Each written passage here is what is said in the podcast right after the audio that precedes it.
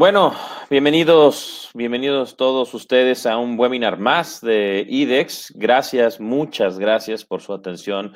Muchas gracias por estar acompañándonos hoy, jueves 2 de julio. Ayer fue día del ingeniero y hoy tenemos a dos ingenieros. Por cierto, felicidades a todos los ingenieros que, nos escuchan, que nos ven, que se interesan por la comunidad. Tenemos a muchos ingenieros tanto trabajando con nosotros como, como clientes, eh, como conocidos, como proveedores, desde luego. Y bueno, felicidades, su labor es imprescindible para nosotros. Gracias, gracias por estar en un jueves más. Eh, como bien lo saben, nosotros somos una comunidad eh, enfocada a hablar sobre temas inmobiliarios y hoy vamos a hablar sobre un tema que la verdad es un tema que no se habla mucho, no se habla mucho eh, en entre los clientes, vaya, no es algo que hablemos mucho con los clientes, se habla a, tras bambalinas, es algo que se hace tras bambalinas, pero no se habla mucho con los clientes y son los mitos y realidades que hay alrededor de los temblores y los edificios en Guadalajara.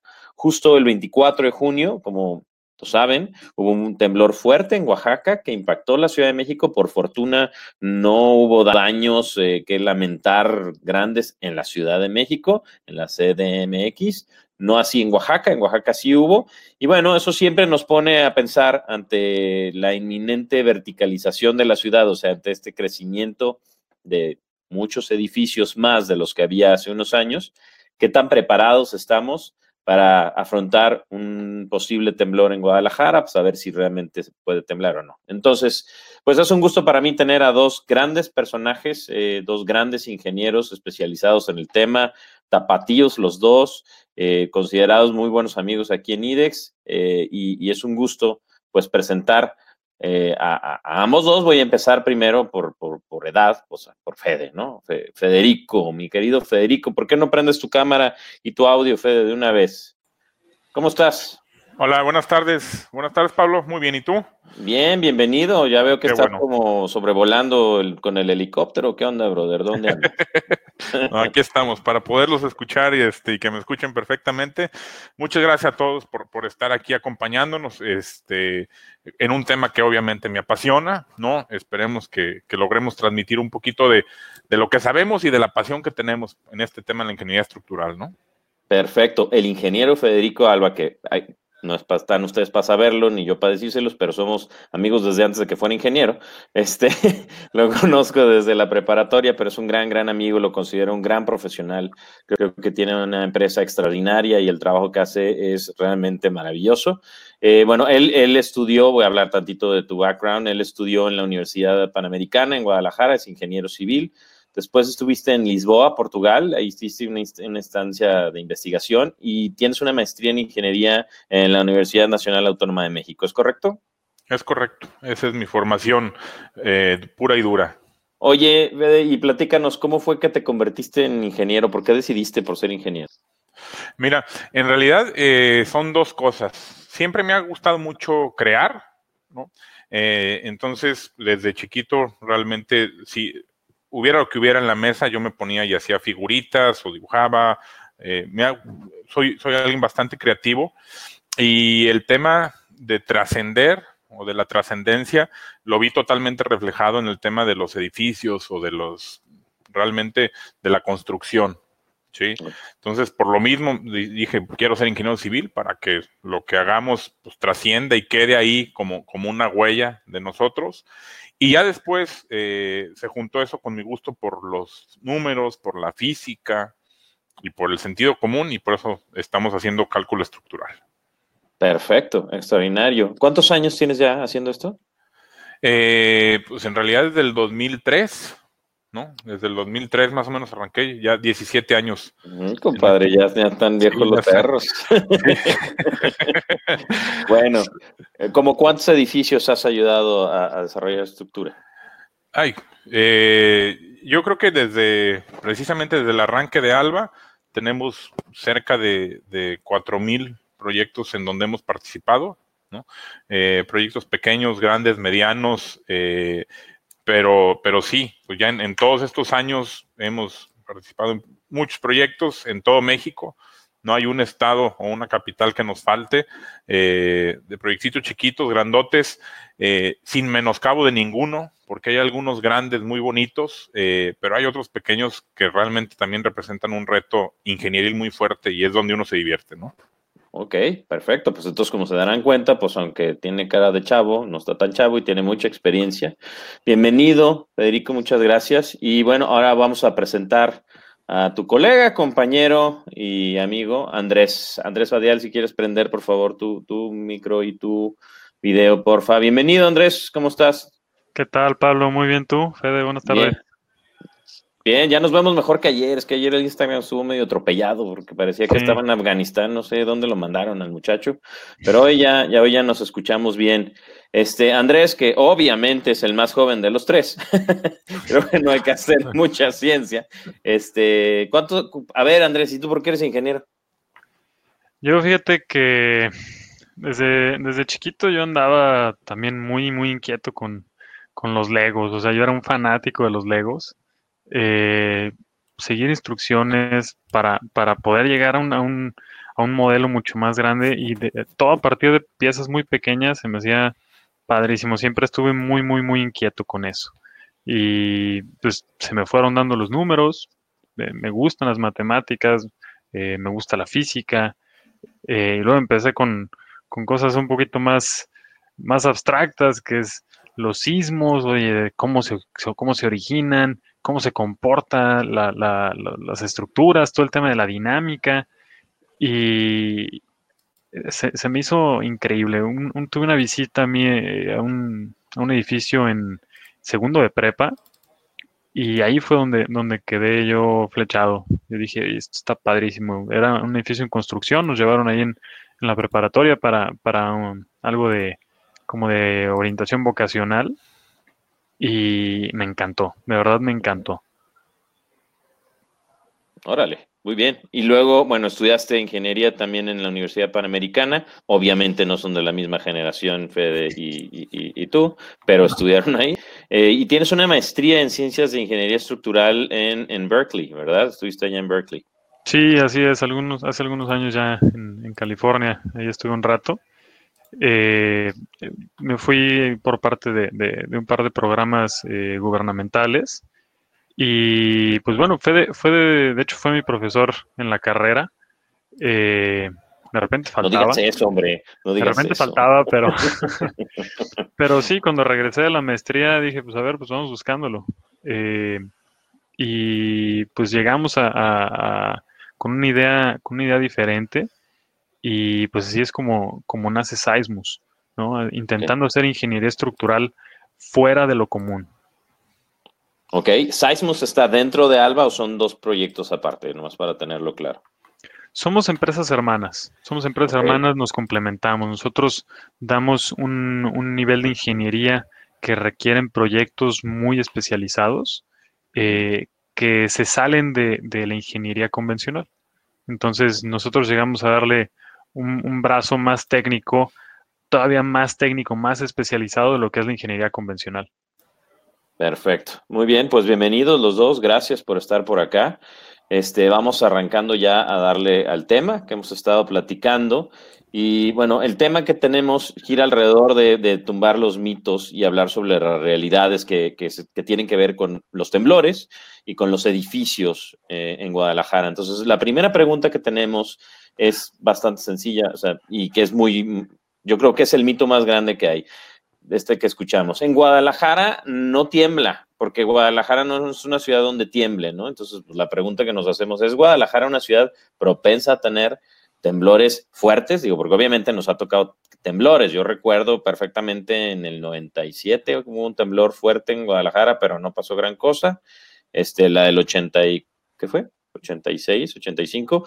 Me acuerdo haberlo sentido, pero tampoco gran cosa. Y, pero pues la pregunta es esa, ¿cuál es la respuesta? Si quieres, Andrés, échale. Pues mira.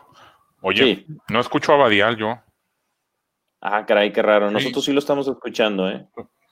No sé por qué. A, a, ti te escucho perfectamente. No sé. Está chistoso, no, no sé por qué. Este, si quieres. Eh, Salgo y vuelvo a entrar, a ver si sí, jala. Sí, a ver si jala. Aquí te esperamos. De todas maneras, esto se lo va a aventar Andrés. Ándale, Andrés. Échale. Sí. Bueno, eh, obviamente como, como es algo que, que, que, la gente, como no lo ha vivido tan de cerca, es, es un tema que es como tabú, podría decirse. Oye, aquí tiembla, no, aquí no tiembla. ¿Por qué? Porque tiene la comparativa muy directa a lo que pasa en la Ciudad de México, ¿no? En la Ciudad de México eh, tiene, tiene eventos mucho más cercanos en, cuestión de tiempo, pero no significa que aquí no tiemble. Eh, tenemos diferentes comportamientos sísmicos en, tanto en Guadalajara como en la Ciudad de México. Eh, me gustaría empezar haciendo, haciendo una, una nota muy, muy puntual. El, sismo más grande jamás registrado en México se dio en las costas de Jalisco. Sí. Fue en el año 1932, un sismo de 8.2 grados. Entonces, así como que digan, no, aquí no tiembla, pues sí, claro que sí tiembla. El, el problema es que no tiembla tan seguido como para que la gente lo tenga muy en mente, tan presente. ¿sí? Entonces, eh, en 1932 hubo un sismo de 8.2 grados y una réplica un par de semanas después también muy grandes en la zona en la zona costera de Jalisco, sí, eh, en, el límite entre, Jalisco y Colima también fue, fue la réplica y de hecho fue, fue un sismo famoso aquí en Guadalajara porque cayeron cayó una de las torres de catedral. Eh, si tú hoy preguntas cuántas personas de las que vivieron ese sismo siguen hoy vivas, pues son muy pocas, ¿no? Y las que siguen vivas muy probablemente hayan estado muy, muy pequeñas como para recordarlo todavía. Entonces, eh, el problema no es, perdón, o sea, el, tema no, es que no tiemble, sino que no tiembla tan seguido. Ahora, eh, podemos ver un, le puedes dar en la siguiente diapositiva, hay un sismo, eh, digo, el, tipo de gráficas son, son distintas. La gráfica pasada mostraba eh, el, epicentro del sismo de 1932 y esta que está aquí en, pantalla es el sismo de 1995, ¿sí? Se generó en, las costas también de, entre Jalisco y, Colima. Eh, es conocido como el sismo de Manzanillo. Fue un sismo con, magnitud eh, grado, de grado 8 en la, en la escala de Richter. Y, y, sí fue sentido aquí en Guadalajara tampoco fue muy, muy dañino. Pero el tema es, es muy, es mucho menos recurrente el sismo en, en, las costas de Jalisco que en la Ciudad de México, ¿no? Entonces, estos sismos tampoco recurrentes significa que hay más tiempo entre evento y evento como, como para que se vaya acumulando esa energía que está entre las placas tectónicas para que eventualmente que se rompa esa, esa, esa fuerza, esa trabazón que hay entre la roca, eh, se libere más energía. Entonces, esto puede dar una, eh, puede ser un poco la lógica entre por qué los sismos en, las costas de, Jalisco y de Colima eh, son más fuertes, pero un poco más espaciados, ¿no? Eh, si le puedes dar en la siguiente diapositiva, ahí tenemos nueve sismos, de los cuales cuatro de ellos fueron registrados o en Colima o en Jalisco. De estos nueve sismos son los nueve de mayor magnitud que han tenido registros en México. Sí, estos son, eh, esta es información que, se obtiene del Servicio Sismológico Nacional. Em, y pues ahí se ve directamente, o sea, el Casimiro Castillo es una población en el, en el sur del estado y fue y se, le da la referencia a, una de las poblaciones para nombrar el sismo, ¿no?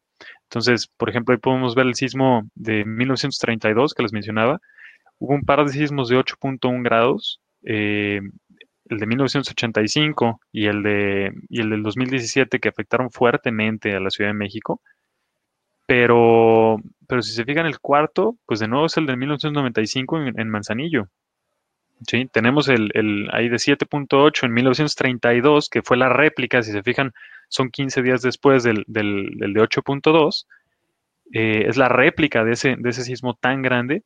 Y por ahí también aparece uno de, de, de 7.6 que hubo aquí cercano también en el 2003, ¿no? Entonces, no son sismos tan frecuentes, sí están un poco más espaciados, pero sí tienen magnitudes relativamente altas. Entonces, ¿qué pasa? Si tú, te, si tú le siguieras en esa lista, sismos de 7.6, 7.5, de ahí para abajo, hay un montón. O sea, ya empieza a haber de 10, 12 sismos por cada punto un magnitudes, y la gran mayoría se originan en las costas de Oaxaca, de Guerrero, de Chiapas, eh, que son, son zonas que tienen una recurrencia más alta. Entonces, eh, estos son los que afectan más cercano a la Ciudad de México, sobre todo por el tipo de suelo y, por cómo viaja el sismo desde, desde donde se origina hasta la, hasta la roca que está debajo en el subsuelo de la Ciudad de México. Eh, y por eso la gente en la Ciudad de México tiene, es, es mucho más eh, consciente del peligro sísmico que tiene la ciudad. ¿sí? Más por recurrencia que por magnitudes. ¿Ok? Entonces, ¿tiembla en Guadalajara? Sí, sí tiembla en Guadalajara. No nos ha tocado un sismo fuerte desde hace un muy buen tiempo. Ok, ok, entonces no hay que confiarnos. Ese es justo el tema, ¿no? Exacto. Ok, y aquí eh, explicabas un poco esta gráfica, creo que habla, no sé, más bien tú explícala porque no sé. Sí, eh, si te fijas, hay, hay hace, hace unos meses, eh, creo que justo antes de que empezara todo el tema de la cuarentena, eh, hubo un pequeño temblor también que la gente también se escandaliza demasiado. Fue un temblor de 4.5 grados. O sea, mucho, mucho no es. Un temblor de 4 contra un temblor de 8 no es, no es el doble de, energía. Para, para, pasar de un temblor de 4 a una, a una magnitud de 5 es una gráfica exponencial.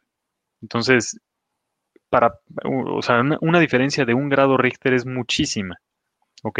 Entonces, lo que estamos mostrando aquí son los sismos o las fuentes sísmicas de, las, eh, de lo que llamamos el bloque Jalisco. Este bloque Jalisco está delimitado en el norte por, por las fallas, eh, la zona de la barranca de Huentitán, las fallas de Nextipac, se le llama un graben que, que va desde, desde, desde Guadalajara hacia Tepic, tiene otro que va a la parte de abajo, que va de Guadalajara hacia Colima, que es el Graben de Colima, y uno que va a toda la cuenca de, del río Lerma y, el lago de Chapala.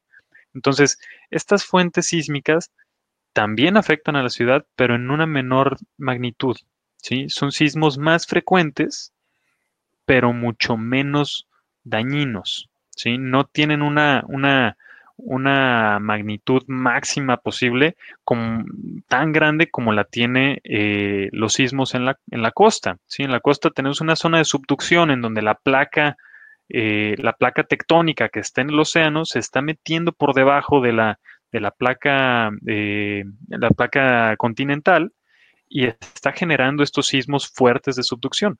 En cambio, los sismos que tenemos en, en, el norte de la ciudad, todas estas fallas cercanas, son de menor magnitud y mucha mayor recurrencia, ¿sí? Similar, similar la lógica a lo que podría estar ocurriendo eh, con los sismos de la Ciudad de México, ¿sí? Ok, entonces, en resumen, sí, sí, sí tiembla en Guadalajara y cuando ha temblado, ha temblado muy fuerte y no nos deberíamos de confiar porque no tengamos sismos constantemente no significa que no podamos tener un sismo de magnitud más grande. ¿Sí? Correcto. ¿Es correcto? Así es.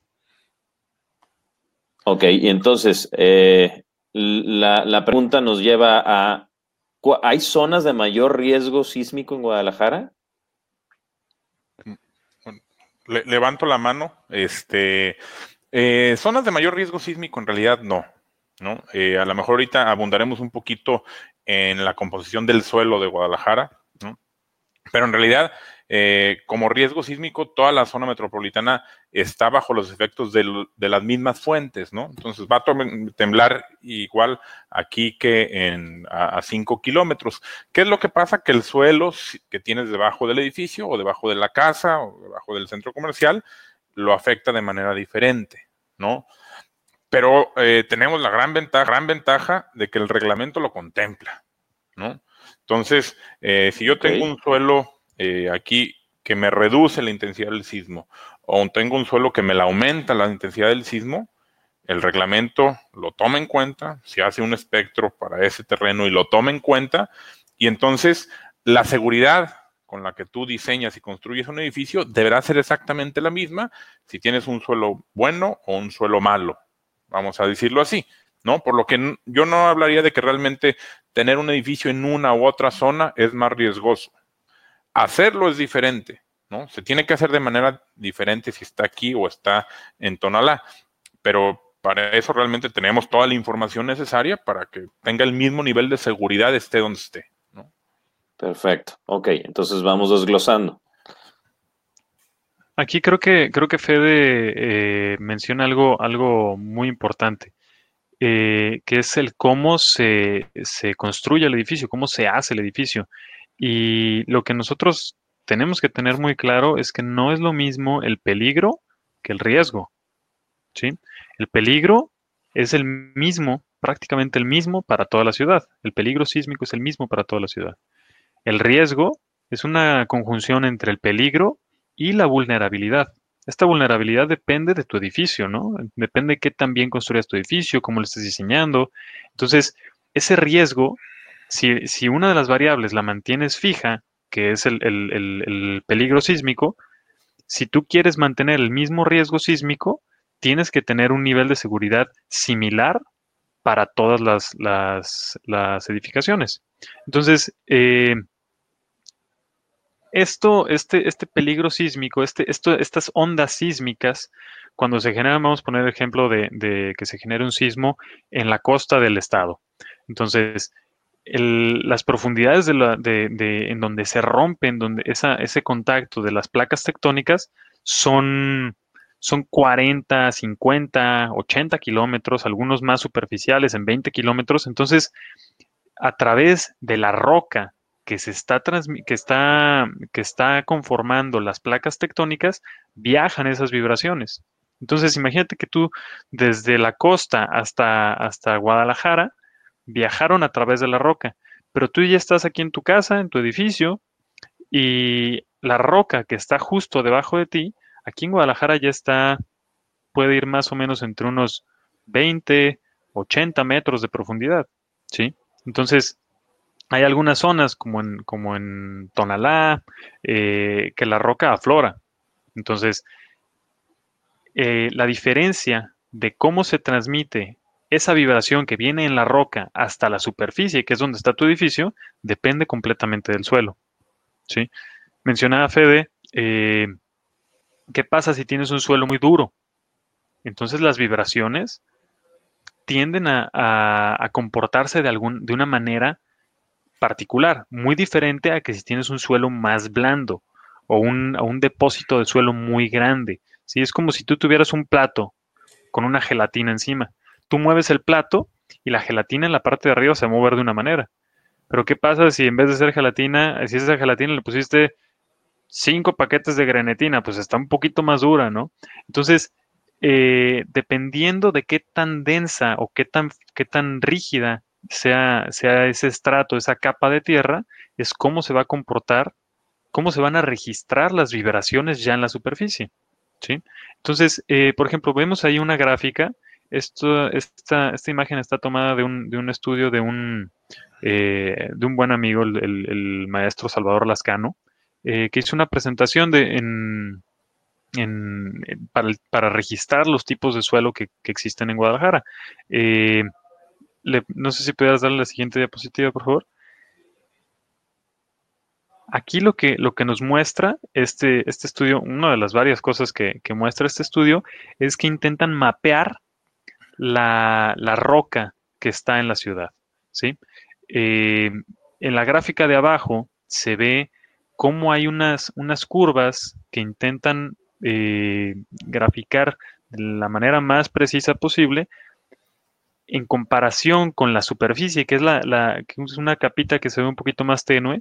Imagínate que la superficie está, está en la capa tenue y la roca está en, la, lo que se ve un poco más eh, de color más fuerte.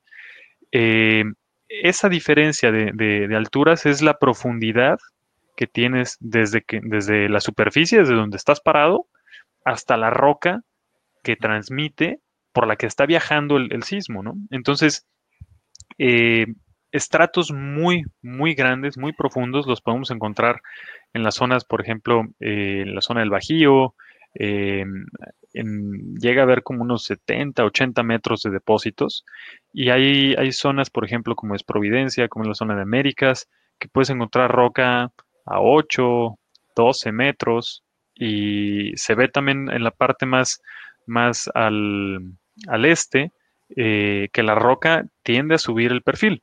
Entonces, eh, todo esto lo contempla el reglamento para que así, independientemente de en qué tipo de suelo esté ubicado tu edificio, lo contemple y lo puedas diseñar para que la vulnerabilidad de tu edificio te dé un riesgo controlado, un riesgo que, que vaya a poder soportar tu edificio.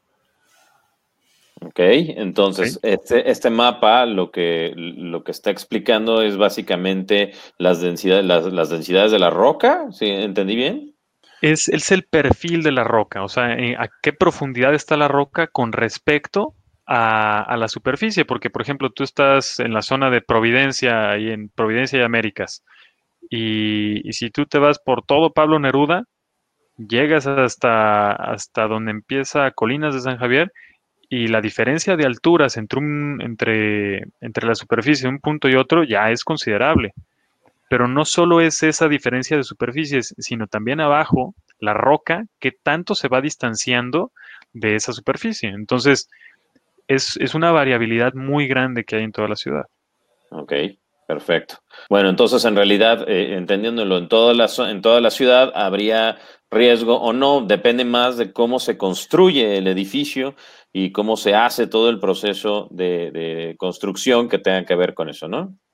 Sí, sí, en, realidad eh, todo este conocimiento que ya se tiene, se tiene reflejado en el reglamento y por eso a cada eh, proyecto se le debe hacer su estudio correspondiente eh, minucioso para saber exactamente en gráficas similares a estas dónde estaríamos parados. Sabiendo dónde estamos parados, sabemos cómo le pega el sismo y actuamos en consecuencia entonces para que el edificio sea aquí o sea allá, tenga el mismo factor de seguridad. Ok, perfecto, muy bien. Bueno, entonces la siguiente pregunta que se hacen, y es una de, los, de, las pláticas que luego se tienen, ¿el número de pisos o la altura determina que hay un mayor riesgo en caso de un sismo? O sea, ¿los edificios más altos tienen más riesgo de, ser colapsados? ¿Quién responde, Fede? Eh, sí, si quieres, arranco yo. En realidad no. En realidad no. Eh, todos los, sismos, en función de dónde ocurran, si son cercanos o son lejanos, le pegan diferente a ciertos tipos de edificios, ¿no? Eh, entonces, habrá sismos que nos afecten mucho casas de dos pisos, localitos comerciales de dos pisos o, o estructuras pequeñas, ¿no? Que por ser pequeñas y por cómo se construyen son muy rígidas, entonces, eh, habrá sismos que le afecten a esas. Hay otros sismos. Que le afecten a lo mejor a estructuras de cuatro o seis pisos, porque entran en una especie de resonancia que ahorita veremos precisamente un videito para explicar eh, mejor eso. Eh, y hay otros sismos que le pegan más a edificios de 8, 10 o 12 pisos, ¿no? En realidad, pasando ese umbral, ¿no? Edificios de 20, 30, 40 pisos, nosotros técnicamente decimos que ese edificio solo, por el periodo tan grande que tiene, se aísla. Tiene un periodo tan grande de vibrar, desde que va hasta un lado hasta otro en una oscilación, que no hay un periodo del suelo con el que pueden traer resonancia. Entonces, en realidad, los edificios muy altos, el sismo prácticamente no les pega.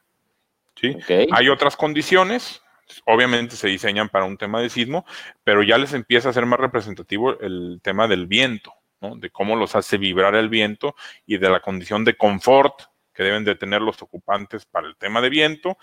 Y los grandes edificios a nivel mundial se pelean con el viento, aunque estén en zonas sísmicas. Perfecto. Tenemos un video que lo explica un poco mejor, ¿verdad? Sí. Bueno, entonces para verlo, vamos apagando nosotros nuestro audio por lo pronto, por favor.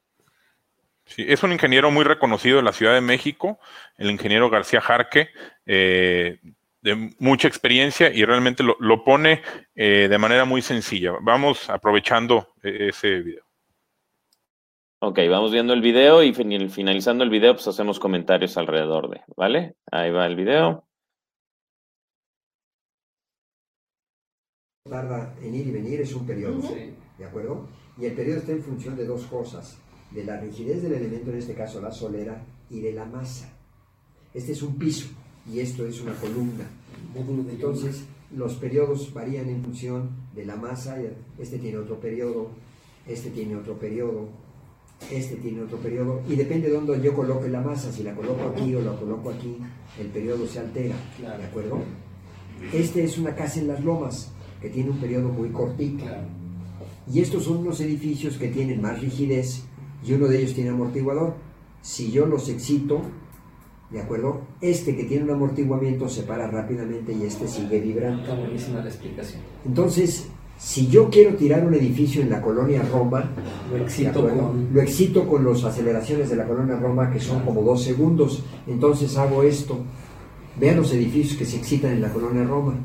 ¿De acuerdo? Los que coinciden con la forma de moverse del suelo.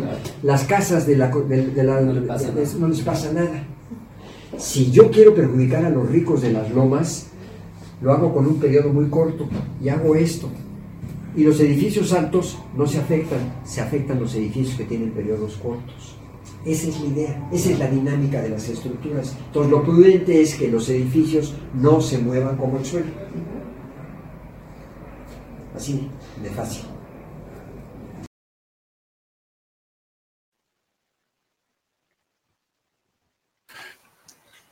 ¿Traes el micrófono apagado? Ya ves, yo sigo hablando solo. Este, ¿Quieren explicar algo de lo que vimos? Sí, eh, rápidamente ahorita, porque Badial realmente tiene eh, más, fundamentos técnicos, ¿no? Pero, pero ¿qué, ¿qué, cuidamos, ¿no? Realmente en todos los edificios, más cuando son en Ciudad de México por las condiciones tan particulares del suelo, pero en realidad eso lo cuidamos a nivel nacional y con todos los edificios que diseñamos aquí en Guadalajara, que precisamente ese edificio por el suelo que tiene ahí abajo no puede entrar en resonancia. ¿Sí? Que no tenga el mismo periodo de vibrar el edificio y el suelo. Para edificios altos eso se da solito. Para edificios medianos y pequeños lo tenemos que cuidar y obviamente lo revisamos, ¿no? Así es. Muy bien.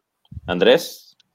Eh, pues nada. ¿Hay algo más que quieras abonar?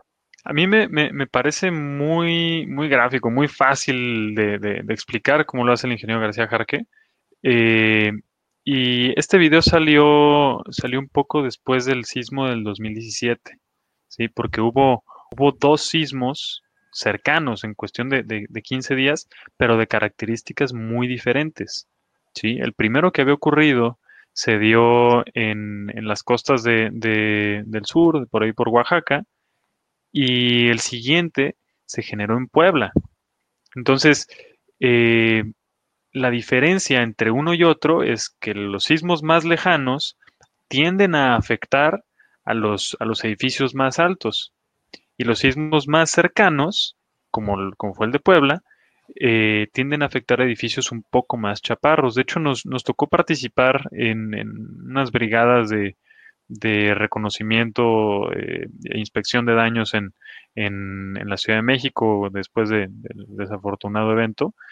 Y la gran mayoría de los, de los edificios que vimos nosotros dañados estaban entre 6 y 8 pisos.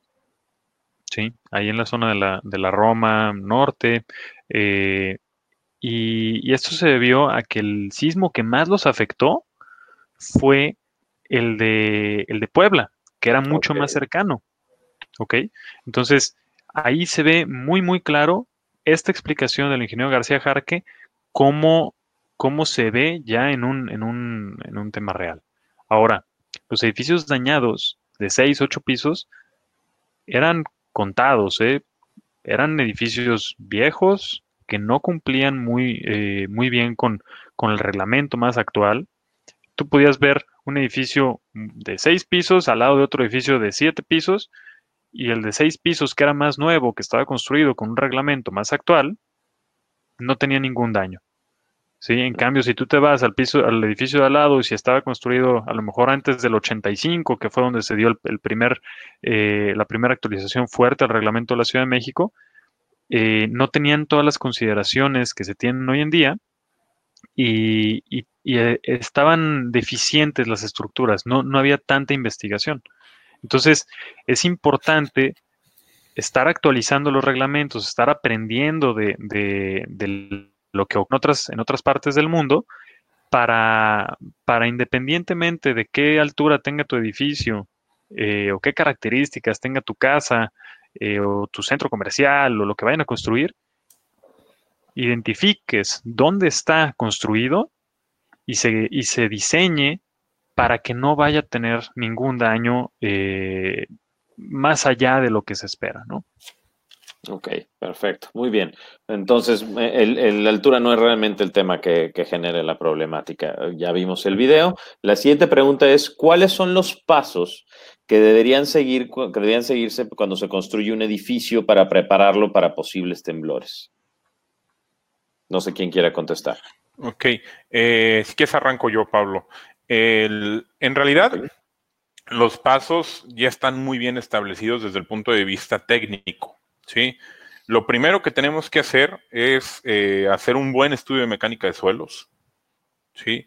Eh, y no se vale agarrar el del vecino. ¿Por qué? Porque las condiciones del suelo no tienen palabra de honor, Entonces, podemos estar realmente a 30 metros y tener condiciones muy diferentes, ¿sí? Entonces, para el tema de mecánica de suelos hay que hacerle su estudio directamente a cada uno de los proyectos y entonces sí, partir de que sabemos qué tenemos abajo, ¿no?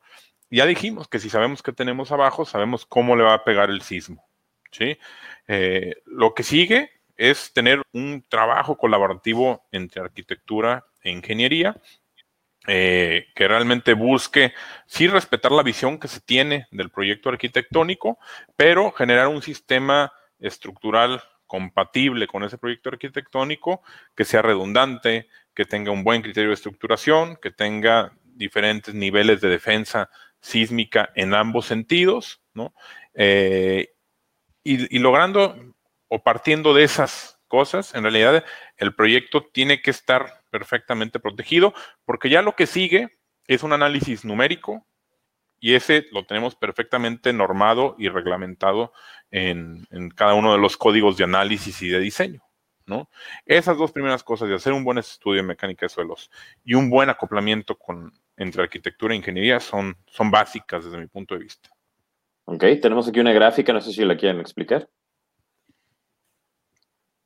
Sí, eh, de hecho en el, en el, año 2000, perdón, en el año 95 se, se publicó un, un, documento que se llama Visión 2000.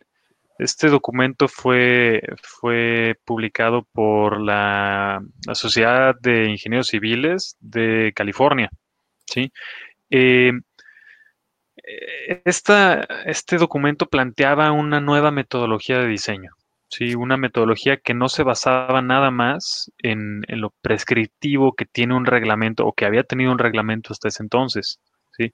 Un reglamento hoy en día busca, busca una cosa. El reglamento de Guadalajara busca una cosa nada más.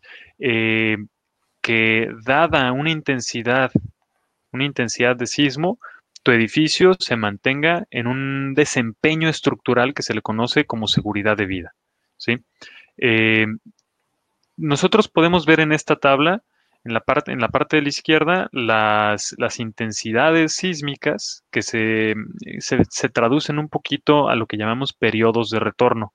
¿Qué tan probable es que, es, es que vuelva un sismo de determinada magnitud eh, a un mismo punto? Entonces, por ejemplo, un sismo de una magnitud que venga más o menos cada 43 años, pues es un sismo frecuente. Es un sismo no tan fuerte. Un sismo ocasional sube un poquito su periodo de retorno, un sismo raro, 475 años más o menos, y un sismo muy raro, que puede ir entre 970 y hasta 2500 años de periodo de retorno. Ahora, en la, gráfica, en la parte de arriba, vemos cuatro, eh, cuatro nombres de desempeños estructurales, cuatro niveles de desempeño estructural. Uno se le llama completamente operacional, otro que es nada más operacional, el siguiente que es seguridad de vida y otro que es eh, prevención al colapso. ¿sí? Entonces, ¿qué es lo que buscamos nosotros? Ahora si nos vamos a, la matriz, ahora sí, vemos tres, tres, eh, tres líneas que pueden representar el comportamiento que va a tener un edificio. Entonces, vemos la, que está más arriba, dice objetivos básicos. ¿sí? Eso es una estructura normal, una estructura convencional. Una casa, un edificio de oficinas, eh, algo que no requiere, no requiere, no entra dentro de lo que llamamos el grupo A, que son estructuras esenciales, ¿sí? Que es, si nos vamos un poquito más abajo, oficinas de gobierno, un hospital, una escuela, bibliotecas. Eh, esto se, le llama, se les empieza a llamar estructuras esenciales. Luego hay una, una línea más abajo que son las eh, son estructuras que representan un riesgo alto a si llegara a ocurrir un, daño. O sea, pueden ser como eh, plantas nucleares o un tema, tema ya de, de, de verdad de, presas, eh, son peligro, de verdad peligro para, si llegara a fallar, peligro para la sociedad. Entonces, hoy en día, ¿qué es lo que busca el reglamento? Te revisa, imaginemos un, un, caso de, de, un edificio de 10 pisos eh, habitacional, pues no tiene, no, no es como que deba de entrar dentro de un grupo A de estructuras esenciales. Entonces, si nos vamos y vemos la, línea de objetivos básicos de desempeño, el reglamento nos pide nada más revisar un solo eh, escenario de intensidad sísmica, que es el que llamamos ahí raro, que es el de 475 años. Eh, para esto, el reglamento nos pide que el edificio se debe desempeñar de modo que su, su comportamiento asegure que va a haber, eh, que va a proteger la vida, ¿sí? O sea, que no va a haber eh, daños tan importantes como para que ya ni siquiera pueda ser reparable el edificio. Eso es lo, lo que pedían los reglamentos, o han pedido desde siempre. Desde hace unos 20, 25 años para acá, poco a poco los reglamentos han ido introduciendo nuevas metodologías, empezando con esta, con esta tabla que, que se publicó del Visión 2000, te dicen, oye, ¿sabes qué? Tú no puedes nada más decir que tu edificio bajo un sismo que te pide el reglamento tiene ese comportamiento. Tienes que revisar también sismos que es mucho más probable que te ocurran. ¿sí? Sismos que llamamos nosotros de servicio. ¿Por qué de servicio? Porque tú revisas que tus fachadas no vayan a dañarse, que tus contenidos, imagínate que es un hospital, cuánto cuestan los contenidos de una sala de operaciones, el, equipo de, lo que se te ocurra. Es mucho más caro que la misma estructura. Entonces, esos, esos sismos más pequeños, más frecuentes, llegan a dañar este equipo. Oye, tu estructura no le pasó nada. Pues sí, pero ya no puedo utilizar, por ejemplo, un aeropuerto. ¿Por qué? Porque todos los plafones se cayeron, oye, las pantallas de mis, todo eso se cayó. Entonces empiezan a decir, oye, ¿por qué nada más nos, enfocamos en que no se, no se dañe la estructura y no protegemos sus contenidos? Entonces empezaron a, maquinar esta, esta, nueva manera de, revisar las estructuras y cómo tenemos que, con sismos muy frecuentes, tenemos que estar completamente operacionales, que no haya daños ni siquiera estéticos en, la estructura, eh, en, los, en los contenidos, en la maquinaria en los plafones, las particiones, las ventanas, eh, y poco a poco irlo, irlo llevando también en esos escenarios hasta también revisar un sismo que es mucho más grande de lo que te pide el reglamento. Entonces, las estructuras están hechas para que se dañen. ¿Por qué? Porque es la manera en que van a disipar energía. Si el sismo es energía, es una vibración que si eres muy rígido y no te mueves, no te mueves, te vas a tronar antes de, ceder. Entonces el edificio lo que busca es disipar energía a través de eh, rotaciones o daño en algunos elementos que como ingenieros estructurales detallamos y revisamos y diseñamos muy bien para que no vayan a perder su capacidad de carga a pesar de todo este daño. Entonces, si viene un sismo más grande de lo que nos pide revisar el reglamento, nosotros queremos asegurarnos que a pesar de todo ese daño, el edificio por ninguna razón colapse. ¿Ok? Ok. Oye, ya no es reparable, no importa, pero no salió una sola persona fallecida, ¿no? Entonces, perfecto. todo mundo tiene que, que, que, que poder salir y el edificio no colapsa. Bueno, muy bien, perfecto. Entonces, bueno, a ver, y la siguiente pregunta puede ser a, a lo mejor un poco polémica y, y me interesa la opinión de los dos. Es obvio que en Guadalajara nos estamos verticalizando a una velocidad alta a comparación de cómo estábamos hace 10 años. Y desde su perspectiva, la de cada uno de ustedes, ¿qué ventajas y qué desventajas ven en una ciudad como la de Guadalajara que se está expandiendo en términos de construcción vertical de la manera en la que lo está haciendo? Eh, bueno, en, realidad, en, temas eh, urbanísticos es donde sí definitivamente podrá ser un, un tema ahí como, como muy polémico. Desde el punto de vista estructural, ¿no? yo creo que a Guadalajara, eh, afortunadamente, nos llegó en, un muy, buen momento técnico el tema del crecimiento, ¿no? Porque voy a retomar precisamente algo que mencionó Badial a la hora que estábamos hablando de- del sismo de hace dos años, hace tres años ya. Eh, todos los edificios que se diseñaron correctamente, construyeron después del sismo del 85, la realidad es que ya están preparados y ya están bien preparados, ¿no? En Guadalajara nos hemos apegado mucho a la normatividad eh, estadounidense, que está en continua eh, retroalimentación y en continuo crecimiento, y entonces, eh, en realidad, a partir de que empezó a haber edificios altos aquí, ya había muy buenas técnicas de diseño, un coeficientes sísmicos perfectamente definidos. Entonces, la verdad es que la mayoría de los edificios, y digo la mayoría, o más bien todos los que estén bien diseñados y bien construidos en Guadalajara están preparados ¿no? para un buen evento sísmico. ¿sí? ¿Ok? Eh, cosa que no pasa en, en Ciego, porque ahí de antes del 85 tenemos N cantidad de edificios altos. Claro, y que está, aunque estén al lado de uno que esté bien desarrollado, pues también eh, incluye un riesgo, ¿no? Para los que están bien hechos, Claro. supongo. ¿Ok? Sí. ¿Y, y, y qué opinas, Andrés? Sí, de hecho, ahorita que esto, que acabas de mencionar, imagínate que tú tienes tu edificio muy bien diseñado, que lo construiste hace un par de años, tiene, sigue lo último que tiene de, que tiene de requerimientos, el reglamento, las normas de, de diseño, y al lado de tu edificio hay un edificio pre-1985, hablando de la Ciudad de México, tu edificio está en igual, eh, en igual riesgo que el de al lado, porque de hecho nos tocó ver eh, hace, un- hace tres años un edificio viejo que colapsó y en la parte de abajo golpeó las columnas de un edificio que, que estaba bien diseñado. Entonces quedó muy dañado el edificio nuevo porque el edificio viejo lo, eh, se Le metió zancadilla. Le metió ahí una, una zancadilla. Entonces, eh, esto, esto es importante y creo que es algo que, que tenemos que buscar también aquí en Guadalajara, analizar los riesgos también de dónde estás construyendo, no solo ver el suelo, ver también a tus alrededores. Es, hay, algo muy importante que es la- el respeto a las colindancias, por ejemplo, de cómo un edificio, imagínate que un edificio de 20 pisos, es normal que se mueva, ¿sí? Pero ¿qué tanto se va a mover? ¿Qué pasa si al lado tienes un edificio de 10 pisos? Oye, a la hora de que venga un sismo, pues lo la diferencia de, de- de alturas va a hacer que vibren de diferente manera.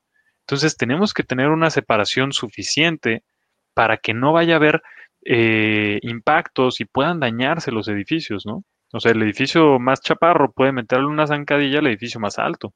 Entonces hay que, hay que tener cosas, hay que tener esto, esto en cuenta para, para, para tener seguridad en, en- en- en las construcciones, ¿no? Yo como muy bien. Bueno, vamos pasando Bueno, ahora al tema adelante. Que está más cercano a nosotros, porque tuvimos. Sí, perdón, te interrumpí. No, no, no, No, no, adelante, adelante. dime, dime. No, yo decía, como ventajas, pues está el tema urbanístico también, o sea, es mucho más barato tener, tener una ciudad, una ciudad densa, eh, es más barato llevar servicios, la luz, el agua, el transporte público, eh, y hacer más ciudad. O sea, esto tenemos que ir muy de la mano de, de- de los arquitectos y nosotros darle el soporte técnico para que todas estas construcciones verticales tengan el mismo nivel de seguridad, ¿no?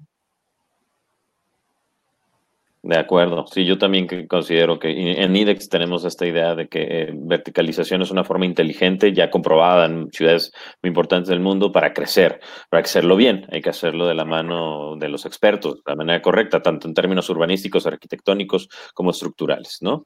Bueno, eh, y, ya hablando específicamente de un caso que compartimos ustedes y nosotros, en el proyecto de Brasilia 10, donde nos ayudaron a desarrollar toda la estructura, ¿cuáles, cómo, cómo fueron los, retos? Eh, Brasilia dice está sobre la calle de Brasilia en Providencia, justo en una meseta eh, donde ya de ahí empieza a bajar hacia Avenida Patria y donde está Plaza Patria, donde se hace la alberca ahí abajo. Acá arriba no se hace la alberca, por cierto. Este, ¿Cuáles eran los retos en ese momento? Eh, bueno, en, realidad eh, yo, pondría dos, dos retos importantes. Uno, es un solo proyecto pero en realidad aglutina cuatro elementos estructurales, ¿no? Para efectos prácticos, eh, en realidad, aunque parece un, solo bloque, eh, es, está dividido en cuatro edificios. Entonces, eh, partimos de lo que acaba de decir Badial y decir, a ver, señores, tenemos que cuidar precisamente que estos cuatro edificios, cada uno por sí solo, se comporte bien, pero que en conjunto no vayamos a tener alguna afectación a la hora de que cada uno está vibrando diferente a la hora de un sismo, ¿no? Y si te regresas al anterior, el, render anterior en realidad es muy claro en esa gran ventana, ¿no? En esa gran ventana eh, que para efectos arquitectónicos nos genera un lobby y un ingreso espectacular, ¿no? A los que les ha tocado pasar por ahí ya se ve muy bonito, pero para efectos de la estructura nos generó lo que llamamos una irregularidad fuerte.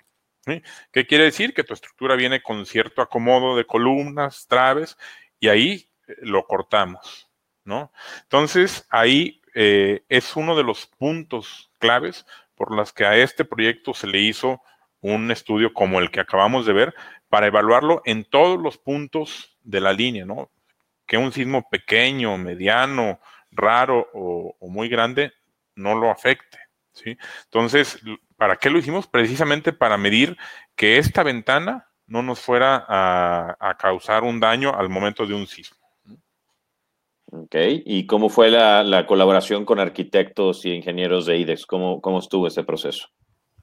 Pues en realidad eh, estamos acostumbrados a trabajar como grupo interdisciplinario. Eh, como tú bien lo dijiste, fue una colaboración, ¿no? Eh, aquí no, en ningún momento se toma como que preponderancia de la arquitectura o de la ingeniería. Tenemos que cada uno buscando eh, el proyecto arquitectónico, la funcionabilidad, la seguridad estructural y la constructabilidad, integrar esos cuatro elementos para, para lograr que la estructura sea segura, arquitectónicamente acoplada y, y, que también el tema de la rentabilidad financiera se logre, ¿no? Claro, desde luego. Y a ver, Andrés, ya con una vista ya más actualizada, esta es una foto de hace un par de semanas. ¿Cómo ves? ¿Cómo se ve? La verdad es que, digo, con esto del, de la contingencia no he podido darme la vuelta. Estoy bastante encerrado. Pero, pero el avance de obra pues está ahí claro, ¿no? O sea, eh, a mí se me hace, se me hace padrísimo ver cómo, como este proyecto hace, hace varios meses lo, veíamos ahí el modelito en la computadora y veíamos cómo, cómo vibraba el edificio y en qué partes eh, te decía, oye, aquí hay esfuerzos muy grandes, oye, aquí hay deformaciones muy grandes. Entonces tenemos que poco a poco ir identificando esos puntos que, que, te arroja el análisis para, para detallarlos de, de una mejor manera y, poder cumplir todos eh, estos requerimientos que, estamos dándole más allá de lo que nos pide el reglamento. ¿no? Eh, mencionaba Fede de esa, esa ventana que se ve en la entrada del lobby, eh, que la verdad es, es, un tema arquitectónico que tenía que estar. Y, y, el tema de la irregularidad estructural que mencionaba, de cómo viene la columna, ahí se ve muy claramente, la columna de color gris, y muere en esa trave. Entonces, ¿Qué tenemos que hacer con esa trave? Oye, pues tenemos que hacer que resista la columna y además, o sea, no solo las cargas, las cargas que llamamos nosotros gravitacionales, que son el peso propio, los muros, los acabados, la gente, que es la carga viva, sino que también, imagínate a la hora que empieza a temblar, el edificio tiene un efecto que se llama de volteo. Este volteo es, es tal cual un, un, movimiento oscilatorio y si tú lo quieres eh, ver en, en, en fuerzas en las columnas, se van de un lado para otra. Entonces hay una columna que se comprime y al mismo tiempo la del otro extremo se está tensionando y cuando el edificio va para el otro lado, ocurre eh, lo mismo con las, con las fuerzas. Entonces la columna que antes estaba comprimida se tensiona y viceversa la otra. Entonces imagínate esa columna poniéndole una fuerza de, de estas sísmicas que les llamamos de volteo a esa trave en el centro. Tenemos que, capacitar correctamente esa trave para que, para que no vaya a tener un desempeño que no buscamos. ¿sí? De hecho, esa, esa trave es más fuerte que la columna. Nosotros estamos buscando, normalmente queremos que las traves sean más débiles que las columnas, pero en este caso en particular, esa trave de ese edificio en ese punto tiene que ser más fuerte que la columna. ¿sí? Entonces tenemos, tenemos que hacer este acoplamiento arquitectónico, adaptarlo a la ingeniería y, asegurarnos que todos los puntos, por más rebuscados eh, que encontremos dentro del proyecto, tengan ese nivel de seguridad que estamos buscando, ¿no? Excelente. Bueno, pues yo creo que fue un muy buen ejercicio, va por buen camino y bueno, estamos más que agradecidos con ustedes por esta parte. Y entramos a la, a la última de las preguntas que tenemos. Les pido por favor a quienes nos están ya escribiendo sus preguntas que sean pacientes. Ya vamos a entrar a las preguntas de ustedes. Ya estamos por terminar las que teníamos preparadas. Y bueno, la última pregunta gira alrededor de algo que yo creo que es fácil y difícil de responder y es pues como usuario, no como ingeniero que fue a Berkeley o que, o que estuvo en la UNAM, sino nosotros los mortales, ¿qué cuestiones estructurales deberíamos de, fijarnos o cómo deberíamos de saber, déjense estructural, pero es difícil que no sepamos de estructural, ¿cómo sabemos que un edificio en el que estamos a punto de hacer una inversión, esa inversión efectivamente eh, no cuenta con estos riesgos de los que estamos platicando? No sé quién quiera contestar, ¿quién Fede primero? Sí, eh, en realidad, a ver, desde el punto de vista estructural va a ser prácticamente imposible que alguien llegue y, vea y trate de, medir, ¿no? O de fijarse en cuestiones estructurales, ¿no? Entonces, yo diría que, ¿qué es lo que hay que cuidar, ¿no? Primero, ¿no? El prestigio y la carrera y el voz a voz del desarrollador. Sí, eso es básico porque a fin de cuentas un desarrollador que ha ganado prestigio, lo ha ganado en base a hacer las cosas bien, ¿no? Y si tú sabes que hace las cosas bien en cuanto a todos los aspectos, de seguro también lo hizo en el estructural. ¿Sí? Es alguien que a veces queda mal en acabados, pues, pues aguas, ¿no? Porque probablemente también el tema estructural, que ese sabía que tú no ibas a ver, no esté bien resuelto. ¿no? Entonces, el prestigio del desarrollador para mí es básico, ¿no? Eh, segundo, ¿no? Cada comprador puede realmente exigir ¿no?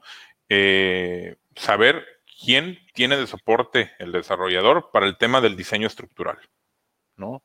Y afortunadamente el Internet ahorita es bastante poderoso y googleando te vas a poder dar cuenta de qué capacidades tiene el, despacho de ingeniería estructural que participó en ese proyecto. Ok, o sea, sería bueno preguntarle al, al, desarrollador quién fue el despacho que fue partícipe en el tema estructural. Exactamente. Y si tú googleándolo te das cuenta que tiene 8.500 casas diseñadas, pero ningún edificio, pues, pues no, no, te va a hacer sentido, ¿no? Entonces, en realidad el, tema del buen respaldo también de un despacho de, ingeniería estructural robusto es, es importantísimo, ¿no? Eh, y a fin de cuentas, el que se entregue pues un compendio eh, o un buen paquete, ¿no? Eh, para a la hora que te entregan tu DEPA con toda la información de soporte, ¿no? Cartas responsivas, planos estructurales, planos arquitectónicos, que, realmente eh, ese paquete que te entregan esté completo, ¿no? Pues habla de que realmente las cosas están bien soportadas, ¿no? Perfecto. Muy bien. Andrés, ¿quieres opinar algo de esto? Eh, pues nada más recordar un poco lo que dice Fede. Me, parece que, que, uno como usuario es, es difícil darse cuenta eh, qué tan bien hecho está el edificio si no estás viendo qué hay adentro de una columna, qué hay dentro de una trave. O sea, tú llegas al departamento y ya está, ya está forrado en acabados. Entonces, eh, hoy en día, pues no tienes, no tienes de otra más que confiar en, en el prestigio del desarrollador y en su equipo de, en su equipo de trabajo, ¿no? Ok, perfecto. Bueno, eh, como parte de, lo que ustedes desarrollan en específico, han desarrollado un, este, un análisis que, que, da una certificación, algunos de los sitios que ustedes han hecho. En el caso de Brasilia, nosotros fuimos parte de, de, esa certificación, obtuvimos eh, el, el nivel silver, que no se lo quieren explicar rápidamente, en el caso de Brasilia, ¿qué significa? Sí, eh, e, efectivamente, eh, ¿qué, es, ¿qué es? Es un protocolo, ¿no? Es un protocolo que en realidad hace que a este edificio, ¿no? Lo hayamos sometido a 44 diferentes sismos, ¿no?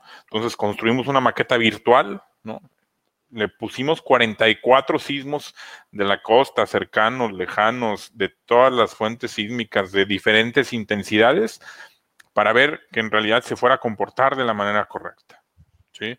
Entonces, en el momento en que eh, un edificio, vamos a decirlo así, de manera virtual, ya lo probamos 44 veces bajo diferentes condiciones de sismo y en todas cumplió las expectativas, ¿no? le damos esta certificación. Perfecto, es una de las maneras. La otra tiene que ver también con que, como lo mencionaban, eh, el desarrollador y la experiencia que tiene y los proveedores que está, que está viendo. ¿no? Yo creo que es importante y los usuarios deberíamos ser cada vez más conscientes de cuando compramos este tipo y hacemos este tipo de inversiones, también entender que está atrás, ¿no? Si nos preguntamos de dónde vienen las vacas de McDonald's, ¿por qué no nos preguntamos de dónde vienen los despachos que desarrollan este, tanto las ingenierías como las arquitecturas, ¿no? Yo creo que es una parte importante y por eso queríamos traer esto a la mesa y platicarlo. Bueno, tenemos una serie de preguntas para las preguntas que no alcancemos a hacer o si ustedes van a ver este programa repetido, ya sea eh, a través del propio sistema de webinar o ah, recuerden que lo pasamos a plataforma de YouTube y a plataforma de, Spotify en unas horas, eh, días más adelante. Pueden también hacernos preguntas en preguntas.idex.cc, se las haremos llegar a los ingenieros, desde luego, con mucho gusto, pero voy a pasar a las preguntas que tengo aquí a la mano, por favor, eh, voy a ir rápido. Dice Rafael Ortiz nos pregunta, ¿esos sismos los atenuaron por distancia o así, o así como si estuviera debajo del epicentro? Supongo que se, está hablando de lo de, que hicimos con Brasilia, ¿no? Sí, no, esos, esos sismos, eh, todo lo que hicimos fue eh, obtenerlos desde, desde su fuente, desde su fuente de la fuente sísmica tal cual. Eh, y lo que hacemos es registrar, o sea, los registros sísmicos de, reales, lo hacemos un método que se llama de empate espectral. Entonces tenemos que, que, que adecuarlos para si el, si el sismo se registró, por ejemplo, en Colima eh, o en el norte de Guadalajara, no tan lejos de Brasilia, lo que hicimos fue eh, hacerlo como, hacer un, proceso para que representara lo que realmente iba a sentir eh, justo debajo Brasilia, con su perfil de suelo que tiene justo debajo y luego ya para, para, para, para el edificio. Perfecto. Rubén Méndez nos dice, gracias por su excelente práctica, gracias Rubén. ¿El espectro sísmico de sitio debería de ser un requisito para todas las construcciones? Eh, mira, reglamentariamente eh, veo muy difícil que se haga como requisito. La realidad es que pues, desarrolladores como ustedes, como IDEX o, desarrolladores, no diría grandes, diría conscientes, la realidad es que sí lo hacen. ¿Sí? Eh, técnicamente hablando, nosotros sí lo solicitamos independientemente del tamaño del edificio. Ok, perfecto. Paulina Rodríguez nos dice, ¿cómo definir cuando es necesario realizar un espectro de sitio? ¿Qué características debería cumplir el edificio? Sí, redundo un poquito sobre la misma respuesta, ¿no? Técnicamente hablando, nosotros, cualquier edificio se debería de hacer, ¿no? El 90% de los espectros de sitio nos han acotado hacia abajo un poco la, normativa, ¿no? Eh, pero también nos hemos llevado espectros de sitio que nos, que nos incrementan la fuerza del reglamento. Entonces, es un traje a la medida, es un traje para la inversión que se está haciendo muy barata, muy barato, ¿no? Entonces, no, no veo por qué en cualquier edificio no solicitarlo. Perfecto, muy bien. María Maya nos pregunta, por seguridad, dentro del departamento, ¿es mejor instalar tabla roca o muros de concreto o blocks? Pues, No, en temas de seguridad, pues lo, la, verdad es que los, los, los, muros divisorios que tienes dentro de una estructura, divisorios que tienes dentro de una estructura, eh, son, son eso, son divisorios nada más. No, no, no están diseñados para, para resistir fuerzas sísmicas. O sea, todo se va por traves y columnas. Eh, es, es, raro el sistema estructural de edificios que sí pida o sea, que sí use eh, muros divisorios eh, dentro de los departamentos como, como estructurales. Eso se hace mucho más en la Ciudad de México. Aquí en Guadalajara normalmente no, no, no impacta si son tablas rocas o muros de block. Ok, muy bien. Melissa nos pregunta, ¿creen que el gobierno, en cuestión de permisos, debería de obligar a las constructoras a contratar estos servicios para incrementar la seguridad de las personas? Definitivamente sí.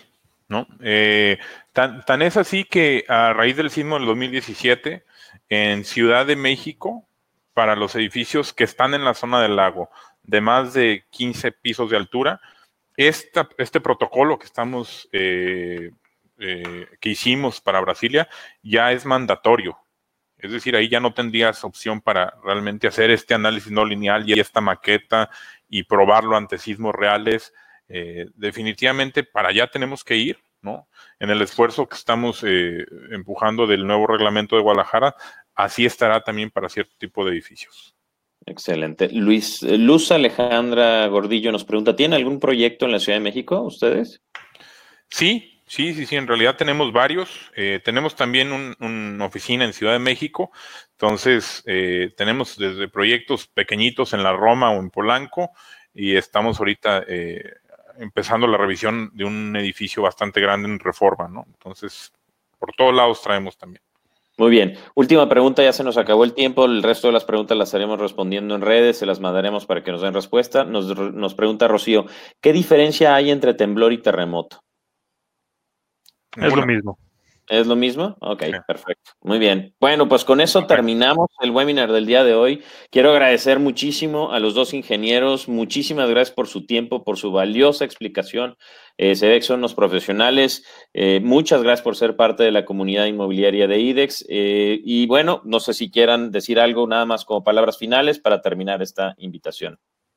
No, nada. Al contrario, agradecerte, Pablo, agradecer a IDEX eh, la invitación.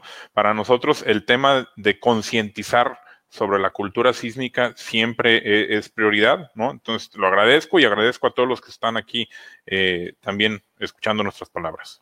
Muy bien, Andrés. Así es. Pablo, pues muchas gracias por la invitación. Un gusto estar con ustedes y estamos a sus órdenes también para cualquier duda. Estamos para despejar miedos que, que pueda llegar a tener la gente también. No tengan miedo, no pasa nada. Extraordinario. Muchas gracias por ayudarnos a educar un poco más a la comunidad inmobiliaria. Creo que entre más educados, más inteligentes seremos como consumidores, como usuarios. Eh, recuerden que el próximo jueves tenemos otra cita con, con webinar. Vamos a estar ahora hablando sobre cómo decorar un departamento, tips que vamos a estar hablando con nuestro decorador de interiores profesional y seguiremos eh, hablando sobre estos temas. Gracias, muchas gracias a los dos, gracias a la comunidad. Nos estamos viendo. Recuerden que esto se repite. Eh, cuídense mucho. Hasta luego. Hasta luego. Gracias. Gracias, Pablo.